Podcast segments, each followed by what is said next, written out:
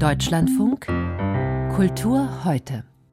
Wir beschäftigen uns tatsächlich mit unserem Leben. Ich glaube, die Wirkung von unserem Theater besteht darin, dass wir das tatsächlich ernst meinen, was wir da oben sagen, oder dass es unsere Arbeit ist, irgendwas zu verstehen oder uns zu orientieren und so. Und dass das vielleicht die Zuschauer ganz interessant finden, dass da Leute auf der Bühne sind, die kompetent sind. Der Theatermacher und Intendant der Berliner Volksbühne René Polisch ist gestern gestorben, sehr überraschend im Alter von 61 Jahren. Gleich ein Gespräch mit dem ehemaligen Intendanten des Hamburger Schauspielhauses Tom Stromberg, Freund und Kollege von René Polisch. Außerdem heute das internationale Literaturfestival in Odessa, die Kunstbiennale in Riad und der Verein Zentrum für Fotografie Essen, der heute gegründet wurde. Am Mikrofon ist Jörg Biesler. Guten Tag. René Polesch hat eine ganz eigene Art von Theater entwickelt. Seine Stücke hat er selbst geschrieben. Eigentlich kam er vom Text und hat den dann aber auch inszeniert. In intensiver Zusammenarbeit mit einer ganzen Schar der besten Schauspielerinnen und Schauspieler. Martin Wuttke, Fabian Hinrichs, Birgit Minichmeier, um nur einige zu nennen. Und mit Sophie Reuss und Benny Klaasens. Zum Beispiel im Stück Mein Gott, Herr Pfarrer im letzten Jahr in der Volksbühne. Pastor, ich bin so froh, dass Sie nicht an sich selbst glauben. Das ist so sympathisch. Die Menschen sitzen im Irrenhaus, denkt man, weil ihnen der Garten fehlt. Und wenn der Garten fehlt, ist alles aus. Der Glaube an sich selbst ist das gängigste Merkmal eines maroden Menschen. Ich bin so froh, dass Sie nicht an sich glauben. Das ist so sympathisch. Glaube, Zweifel, existenzielle Einsamkeit und Humor in René Poleschs Mein Gott, Herr Pfarrer. Zu den frühen Förderern René Poleschs gehörte Tom Stromberg. Als Intendant des Hamburger Schauspielhauses machte er René Polesch für die Spielzeit 2000-2001 zum Hausautor und schon Anfang der 90er hat er mit ihm am Frankfurter Theater am Turm zusammengearbeitet. Ich habe Tom Stromberg gefragt, was ihn an der Arbeit mit René Polesch interessiert hat. René Polish war als Autor einfach ein Solitär. Erstens mal natürlich, weil er seine Stücke alle selber inszeniert hat und sozusagen für sich selber geschrieben hat. Und außerdem, da er alle Psychologisierungen und alles, was man von guten Autoren, von Ibsen bis Tschechow ja alles schon kannte, ignoriert hat und äh, seinen eigenen Stil gefunden hat. Und natürlich diese wahnsinnig intelligente Art und Weise, in vermeintliche Boulevardkomödien politische Inhalte reinzumogeln. Er hatte immer beide Ebenen, das ganz tiefe intellektuelle Nachdenken übers Leben in unserer Zeit, aber eben auch das Unterschneidende, das Unterhaltende, das Witzige, das Karlauernde. Ja, und äh, ich finde, es fehlt uns ja im deutschen Theaterbetrieb sowieso ein bisschen der Humor, vor allen Dingen auf den Bühnen. Und das hat René natürlich meisterhaft beherrscht dass man bei ihm einfach wirklich lachen konnte über bestimmte Konstellationen und Situationen, aber trotzdem nicht nach Hause ging mit dem Gefühl, eben einem heiteren Theaterabend beigewohnt zu haben, sondern immer auch das Gefühl hatte, ein bisschen was zum Denken war auch dabei. Sie haben die andere Arbeitsweise angesprochen. Mehr als 200 Stücke sind in gut 20 Jahren entstanden. Zweimal hat er dafür als Autor den Mülheimer Dramatikpreis bekommen und er hat mit Schauspielerinnen und Schauspieler, mit denen er gearbeitet hat, wirklich auch zusammengearbeitet, die sich selber mit eingebracht haben, ganz stark in die Stücke, auch was die Texte angeht. Also wer sich für Theater interessiert, der weiß eigentlich, was ein Stück von René Polish ist. So unverwechselbar und einzigartig ist das.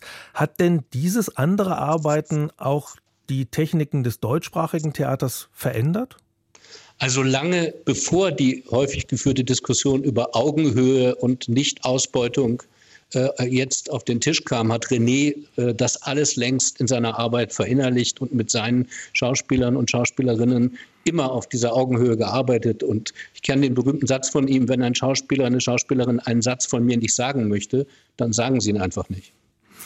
Er hat Theater gemacht mit ganzem Herzen, jetzt zuletzt als Intendant der Volksbühne, also auch andere Dinge ermöglicht, nicht nur die eigenen Stücke gemacht. Ähm, wie wichtig war er für die Volksbühne, an der er ja schon vorher gearbeitet hat, als er noch nicht Intendant war, noch unter Frank Kastorf? Also er war natürlich in der Zeit, als er im Prater gearbeitet hat, eine wunderbare Kon Konkurrenz. Die kleine Bühne der Volksbühne, muss man sagen. Genau, aber da war er die wunderbare Konkurrenz für den großen alten Kastorf. Und jetzt, als er die Intendanz übernommen hat, bin ich mir nicht ganz sicher, ob es ihn wirklich glücklich gemacht hat, sich mit vielen kulturpolitischen Entscheidungen und Gelddingen zu beschäftigen. Ich glaube, das Einzige, was ihn wirklich immer interessiert hat, war zu schreiben und mit Schauspielern und Schauspielerinnen auf einer Probebühne die Dinge umzusetzen. Wir haben vorhin gehört, dass René Polesch seine Themen tatsächlich im Leben gefunden hat, in seinem eigenen Leben. Das ein sehr wechselhaftes war, muss man sagen. Also Sohn eines Hausmeisters, der sich dann auf die großen Bühnen, und da war er ja wirklich überall in ganz Deutschland, auf die großen Bühnen des Landes äh, gearbeitet hat. Wie viel hat das zu tun gehabt mit unserer Gegenwart, was er gemacht hat, über seine persönliche Gegenwart hinaus? Er hat ja die großen Diskussionen bedient. Naja, er hat wahnsinnig viel gelesen, recherchiert, geschaut, äh, nächtelang äh, sich mit Fernsehen, Dokumentationen und Filmen beschäftigt und hat eigentlich überall irgendwas herausgepickt. Und äh, meistens habe ich ihn getroffen. Wir sind Nachbarn, witzigerweise auch noch. Wir waren Nachbarn leider. Äh, René wohnt hier nebenan im Nebenhaus und ich wusste immer schon, wenn ich morgens sehr früh aufgestanden bin, dass René spätestens um sechs unterwegs war, um sich den ersten Kaffee zu holen. Und ich glaube, auf diesen auch Fußwegen durch die Gegend sind ihm Dinge begegnet, die einfach automatisch in die Arbeit eingeflossen sind. Können Sie verstehen, wie er das über einen so langen Zeitraum durchgehalten hat, diese intensive, detaillierte Beschäftigung differenziert mit den Dingen und dabei die Leichtigkeit zu behalten, das zu einem kreativen Theaterabend zu machen? Nein, nicht wirklich. Ich glaube, 40 Jahre Kettenrauchen ist ein Teil davon und auch wahrscheinlich ein Teil dessen, was zu seinem Tod geführt hat.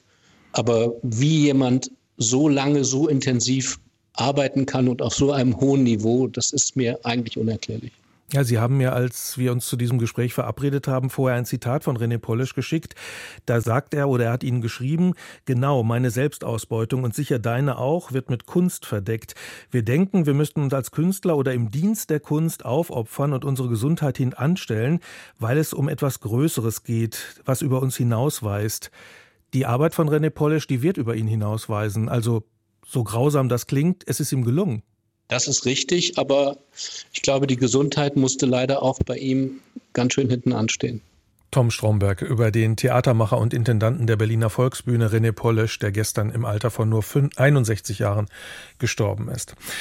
Heute hat sich in Essen der Verein Zentrum für Fotografie gegründet. Beteiligt sind die Volkwang Universität der Künste, das Historische Archiv Krupp, das Museum Volkwang und das Ruhrmuseum. Stefan Koldehoff, Essen wollte und sollte ja auch Sitz eines deutschen Fotoinstituts werden. Mhm. Am Ende hat sich dann doch Düsseldorf durchgesetzt.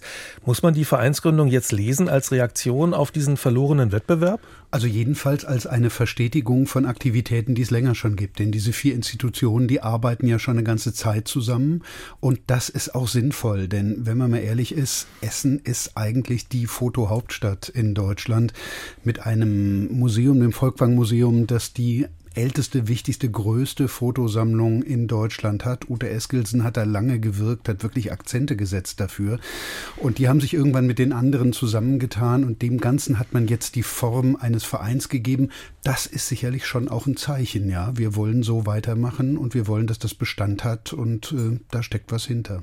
Wir wollen diese Konkurrenzsituation vielleicht nicht überstrapazieren, aber mhm. entscheidend ist ja in solchen Situationen auch immer, was hat man denn eigentlich im Bestand? Was hat man zu bieten? Was kann man da sehen? Woran kann man arbeiten und forschen? Gleichzeitig heute ist auch verkündet worden, dass das Archiv Michael Schmidt nach Essen gehen wird. Mhm. Was ist das für ein Archiv? Michael Schmidt ist einer der wichtigsten Fotografen der Bundesrepublik Deutschland. Er hat angefangen mit Stadtfotografie in Berlin, in Westberlin, hat dann aber sein Interessensgebiet weit ausgedehnt. Es gibt Serien von ihm über Lebensmittel, es gibt äh, Zusammenarbeit mit Dichterinnen und Dichtern, also ein ganz großartiger Künstler. Das Archiv ist bisher von einer Stiftung, hinter denen wiederum Sparkassen steckten, äh, getragen worden und die haben sich jetzt entschieden, das in die öffentliche Hand als Dauerleihgabe, als Dauerleihgabe Freigabe äh, mal erst bis 2039 mit Option auf Verlängerungen zu geben. Auch das ist ein Signal. Also auch da hätte man ja sagen können, na, wir warten mal, was aus diesem Bundesinstitutsprojekt werden wird. Ähm, das wollte man nicht. Man ist, so hieß es heute, von sich aus auf Essen zugegangen und hat gesagt, wir möchten, dass das bei euch ist, weil wir es da in guten Händen wissen. Und das ist inzwischen, das hat Peter Gorschlüter, der Museumsdirektor, heute eigentlich auch ein bisschen stolz gesagt, inzwischen das 18. Künstlerarchiv, das man hat in Essen.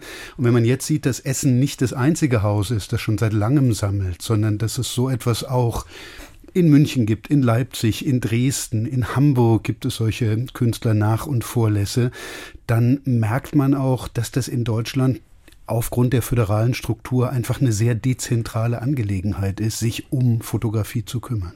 Da spielen Sie nochmal drauf an, was das Deutsche Fotoinstitut denn eigentlich leisten sollte oder hätte, könnt, leisten könnte vielleicht. Ähm, Andreas Gurski, ein berühmter Düsseldorfer Fotograf, war da eine Figur, die ganz vorne dafür gearbeitet hat, auch dass es ein solches Fotoinstitut gibt. Und die Idee war schon auch dort Künstlernachlässe zu bewahren, für die Forschung zugänglich zu machen, ja. auch technisch zu erhalten. Das ist ja mittlerweile auch ein Riesenproblem wenn Sie jetzt aufzählen, wer schon alles sammelt und in Essen sich ein solcher Verein jetzt auch offiziell gründet, was heißt denn das oder heißt das etwas für dieses Bundesfotoinstitut Düsseldorf, das ja noch gar nicht in der Gründung ist? Also ich nehme im Moment wahr, wenn ich mit Menschen in diesen Städten und in diesen Institutionen spreche, dass man da ein bisschen, na nicht die Geduld verliert, aber einfach nicht mehr warten möchte auf das, was da vielleicht kommt. Düsseldorf hat im vergangenen Herbst ein Gründungsgremium, dem lustigerweise auch der Essener Museumsdirektor Peter Gorschlüter, der ein bisschen da zwischen den Stühlen sitzt, angehört, gegründet. Seitdem hat man da auch wieder nicht viel gehört. Es gibt eigentlich zwei Gutachten, die für Essen sprechen, aber das Zentrum kommt nach Düsseldorf. Dort gibt es noch nicht mal einen Standort oder eine Idee, wo so etwas sein könnte. Die Kulturstaatsministerin Claudia Roth und die NRW-Kulturministerin Ina Brandes äh, haben das Ganze an dieses Gremium so ein bisschen weggeturft. Ich habe da seit Herbst aber auch nichts mehr gehört, wie sich das denn jetzt weiterentwickelt. Wenn man dann aber auf der anderen Seite sieht, es gibt diese ganzen Institutionen und die leisten auch eine hervorragende Arbeit, dann stellt sich so fünf, sechs Jahre, nachdem Monika Grütters die Idee hatte, machen wir doch ein Bundesinstitut analog zum zum Deutschen Literaturarchiv in Marbach, ob die Frage wirklich noch zeitgemäß ist, ob das eine gute Idee war oder ob wir nicht mit diesem dezentralen Arbeiten vielleicht doch auch ganz gut fahren in Deutschland. Stefan Koldorf über die Gründung des Vereinszentrum für Fotografie in Essen. Das internationale Literaturfestival Odessa, das findet in diesem Jahr nicht in Odessa statt, sondern in Bukarest.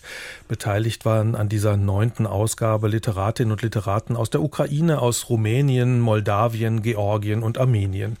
Der Krieg Russlands war nicht nur Grund für die Verlegung, sondern auch Thema, nämlich die Frage nach der Aufgabe der Literatur in Zeiten des Krieges und für ein demokratisches, friedliches Miteinander in der Schwarzmeerregion. Cornelius Wüllenkemper hat das Festival in Bukarest besucht. Russland schade mit seinem Angriff nicht nur der Ukraine, sondern vor allem sich selbst, sagte zum Auftakt des Festivals der rumänische Dichter und langjährige PEN-Präsident Radu Vanku.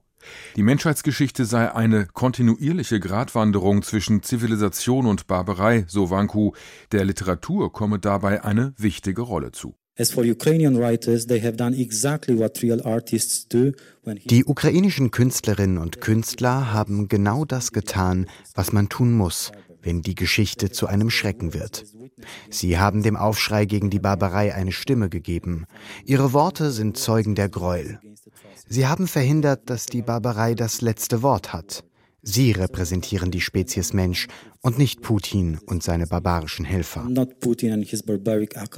So sprach die 1984 in Donetsk geborene Dichterin Ia Kiva in ihrem Gedicht über die vergiftete Luft und das rapide Altern einer Landschaft im Krieg, in der Bäume nur noch so tun, als seien sie Bäume, ein Land als Schatten seiner selbst. Was ich euch sagen wollte, dieses Land ist wie Poesie. Und ihr wisst selbst, wie viele Menschen Poesie lesen. Welche Rolle spielt die Literatur in einem Krieg, dessen erklärtes Ziel es ist, nicht nur die Ukraine, sondern auch die ukrainische Kultur zu zerschlagen? In der Nacht der Poesie beim Literaturfestival Odessa im rumänischen Exil drehte Ia Kiva diese Frage um. Der Krieg bringt im Schreiben eine sehr eigentümliche und tiefe Form der Freiheit hervor.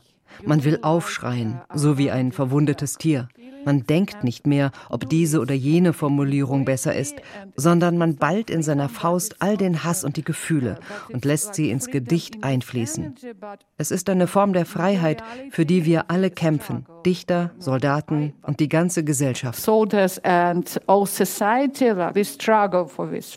Wie unmittelbar das Kriegsgeschehen in den Literaturbetrieb hineinwirkt, wurde erschreckend deutlich beim Worldwide Reading anlässlich des zweiten Jahrestags des Kriegsausbruchs. Autorinnen und Autoren trugen bei der online übertragenen Lesung aus Texten von verstorbenen Dichtern vor, so etwa Victoria Amelinas Gedicht über eine Stadt, in der nur noch Frauen leben. Im Juli 2023 wurde Amelina bei einem russischen Raketenangriff auf Dnipro getötet. Das Festival gab aber auch Anlass zur Zuversicht, findet der Leiter des Goethe-Instituts in Bukarest, Joachim Umlauf. Deshalb war es für die Rumänen eigentlich schön zu entdecken, dass mit dem Beginn des Ukraine-Krieges eine gemeinschaftliche Solidarität gegenüber den Ukrainern entstanden ist.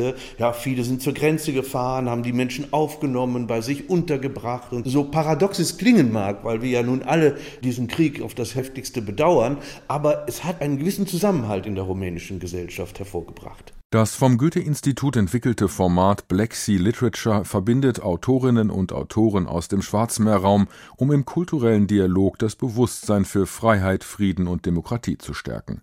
Auch wenn der literarische Austausch mangels Übersetzungen noch ausbaufähig ist, schafft die gemeinsame Erinnerung an die sowjetische Vergangenheit und an den Unabhängigkeitsprozess nach 1990 eine Verbundenheit, meinte die armenische Journalistin und Autorin Anush Koscharian. Uh, Wenn ich Gedichte aus der Ukraine lese, bin ich stets überrascht, wie sehr sich unsere Vorstellungen von Frieden oder von Schmerz ähneln. Und diese Verbindung baut auf unserer gemeinsamen Vergangenheit auf, auf unserem geschichtlichen Hintergrund. Gerade jetzt entdecken wir diesen gemeinsamen Kulturraum neu. Aus diesem gemeinsamen Kulturraum am Schwarzen Meer hat sich Russland auf unbestimmte Zeit selbst ausgeschlossen. Am Ende dieses vielstimmigen und außergewöhnlich politischen Festivals stand die Erkenntnis, dass Literatur natürlich keine Kriege beendet, aber dennoch ein wichtiger Baustein im ukrainischen Kampf um die kulturelle Eigenständigkeit ist. Das internationale Literaturfestival Odessa. Saudi-Arabien, das ist ein Land, in dem die Menschenrechte nicht geachtet werden, in dem Kronprinz Mohammed bin Salman brutal gegen Kritiker vorgeht und gleichzeitig gilt der Kronprinz als Erneuerer. Er setzt auf Veränderung und Öffnung, auf eine Abkehr von Erdöl und auf neue Themen im ökologischen Umbau zum Beispiel, in Kunst und in Bildung. Zum zweiten Mal findet in der Hauptstadt Riyadh gerade die Diria Biennale statt, eine Ausstellung zeitgenössischer Kunst, kuratiert in diesem Jahr von der deutschen Ute Meta Bauer. Stefan Weidner hat die Biennale gesehen, deren Thema Ökologie ist. Das klingt danach, habe ich Stefan Weidner gefragt, als ob Saudi-Arabien mit der Biennale Green und Artwashing zugleich im Sinn habe? Ja, vielleicht ist das auch so. Das kann gut sein. Ähm, ich denke jedoch, dass das ähm, durchaus ernst gemeint ist. Nach außen hin würde ich sagen, interessiert es die Saudis erstmal nicht allzu stark, was die Welt von ihnen denkt oder was jedenfalls der Westen von ihnen denkt. Das ist eine Biennale, die zunächst, glaube ich, nach innen gerichtet ist, die den äh, Menschen, vor allen Dingen den jüngeren Menschen, zu denen ja auch viele dieser Künstler hier zählen, die diesen Menschen vermitteln soll, wir öffnen uns jetzt auf das, was in der Welt passiert. Wir geben euch einerseits eine Möglichkeit, euch zu präsentieren. Andererseits zeigen wir, was sonst in der Welt in der Kunst äh, möglich ist. Und ich glaube, das scheint zu funktionieren. Ob das äh, dazu führt, dass äh, Saudi-Arabien international anerkannter wird, ist eine ganz andere Frage. Aber ich glaube, da würde dann doch so etwas wie die äh, Fußball-Weltmeisterschaft, die ja auch, glaube ich, in zehn Jahren oder so dann stattfinden soll oder in zwölf, einiges mehr leisten als einfach eine Biennale. Die Kuratorin ist Meta Bauer, eine deutsche Kuratorin mit internationaler Erfahrung gleichwohl. Sie hat bei der Documenta mitgearbeitet, in Cambridge unterrichtet und auch in Singapur schon ein Haus für zeitgenössische Kunst geleitet. Ist es dennoch ein anderer Blick der in Saudi-Arabien auf die Kunst und auf die Gegenwart geworfen wird, als den, den wir vom internationalen Kunstzirkus gewohnt sind? Es ist der Blick, den wir gewohnt sind, aber mit einer deutlichen Akzentverschiebung. Ute Mitterbauer hat ja tatsächlich auch ein Forschungsprojekt, äh, ein Kunstforschungsprojekt mit dem Thema Klimakrise und kulturelle Verluste oder das, was kulturell verloren geht. Und das ist eigentlich auch das, was diese Biennale prägt. Es geht vor allen Dingen um Umweltfragen, es geht um kulturelle Verlusterfahrungen, Verlusterfahrungen in Bezug auf Tradition, aber auch auf die natürliche Umwelt und auf sozusagen etablierte Identitäten. Das wird in dieser Biennale verhandelt und damit ist sie, glaube ich, sozusagen ja State of the Art in der internationalen Kunst. Aber sie hat einen deutlich ähm, Schwerpunkt auf ähm, nahöstliche Künstler, Künstler aus der islamischen Welt oder im weiteren Sinne vielleicht das, was man als Seidenstraße bezeichnen könnte. Also klar, ein asiatisch, arabisch, orientalisch-muslimischer Schwerpunkt. Äh, zwei große Entdeckungen habe ich eigentlich gemacht. Eine Gruppe von Künstlern, die vielleicht um den Zweiten Weltkrieg geboren worden sind oder, oder noch kurz danach, die eigentlich bei uns im Westen leider gar nicht bekannt sind, aber großartige Sachen gemacht haben. Und dann sind es jüngere Künstlerinnen, zum Beispiel Sarah Abdu, ganz jung, 1993 äh, in Jeddah, also in Saudi-Arabien geboren, hat eine Seifenskulptur gemacht. Sie kennen vielleicht diese dunkelgrünen orientalischen Seifen aus Olivenöl. Die gibt es seit Jahrhunderten und die hat sie so zu Türmen auf getürmt und da steht immer drauf, Now that I have lost you in my dreams, where do we meet? Also jetzt, wo ich dich in meinen Träumen verloren habe, wo treffen wir uns? Und das Ganze ist in Szene gesetzt in einer Halle, die ganz äh, dunkel ist und eine tolle Lichtregie aufweist, sodass sich dann die Struktur dieser seifenartigen Türme sich als Gitter auf dem Boden spiegelt. Und da haben sie sozusagen diese Tradition, das sind diese Seifen, sie haben aber auch den, die Verlusterfahrung, die in dieser Schrift Schrift wiedergespiegelt ist. Sie haben das ästhetische Moment, was unglaublich stark ist, wenn man davor steht. Ähm, da kommt alles glücklich zusammen, würde ich sagen. Ja, jetzt funktioniert das im Einzelwerk, aber das ist ja eher eine Diskursausstellung. Also kriegt sie das Thema insgesamt auch in den Griff? Ist ja eine große Herausforderung, hier das Thema Ökologie mit Kunst zu behandeln. Also sie kriegt das Thema in den Griff, ähm, aber sie leistet sich so ähm, einige Schwankungen nach rechts und links. Äh, da kommt dann der Amazonas und die Abholzungsproblematik noch vor. Dann kommt die Frauenfrage vor in, in einzelnen Porträts von einer deutschen Künstlerin. Das hätte nicht sein müssen, denn es gibt auch so viel zu entdecken in der Region selbst. Aber äh, insgesamt ist das eine sehr ästhetisch wirkungsvolle Ausstellung, die ich unbedingt ans Herz legen möchte. Aber sie stellt wahrscheinlich nicht die Frage, wie für die Menschen in Saudi-Arabien eine solche Utopie, wie sie hier präsentiert wird, äh, Realität werden könnte. Wenn man mit den Leuten redet, ähm, merkt man wirklich, dass das Land in einer Aufbruchsstimmung ist. Es wird auch unglaublich viel Geld investiert in, in Bildung, in Wirtschaft, in Infrastruktur, in Universitäten. Äh, die Leute sind sehr zufrieden, dass diese Verengung, die das Land in den letzten 50 Jahren durchgemacht hat, dieser, dieser krasse Islamismus auch, dass das jetzt aufgebrochen ist. Die große politische Frage, die Frage nach der Macht, die wird, denke ich, später irgendwann mal gestellt werden müssen. Die Biennale in der saudi-arabischen Hauptstadt Riyadh. Die Kulturmeldung hat Hanna Rau. Die antisemitischen Vorfälle im Rahmen der Berlinale haben ein juristisches Nachspiel. Das Festival hat mitgeteilt, Strafanzeige gegen Unbekannt gestellt zu haben, nachdem einer der Instagram-Kanäle am Sonntag gehackt worden sei, um antisemitische Bild-Textbeiträge mit dem Berlinale-Logo zu verbreiten. Berlins Kultursenator Joe Cialo indes sieht sich in seinem Vorhaben bestärkt, eine Antidiskriminierungsklausel auf den Weg zu bringen. Wir müssen anerkennen, dass wir ein Antisemitismusproblem haben. Und wir müssen endlich aufhören, so zu tun, als wäre es nicht da. Und dazu braucht es auf der einen Seite Dialog, auf der anderen Seite klare gesetzliche Regelungen. Und vor allen Dingen müssen wir sicherstellen, dass die finanziellen Mittel der Steuerzahler nicht denen zugutekommen, die demokratiezersetzend unterwegs sind. In Berlin werde derzeit senatsübergreifend an einer entsprechenden Klausel gearbeitet, so Cialo gestern Abend in den Tagesthemen der ARD. Auch Italien wird sich mit dieser Debatte befassen müssen. Dieser Eindruck drängt sich auf, wenn man einen offenen Brief liest, der den Ausschluss Israels von der diesjährigen Venedig-Biennale verlangt.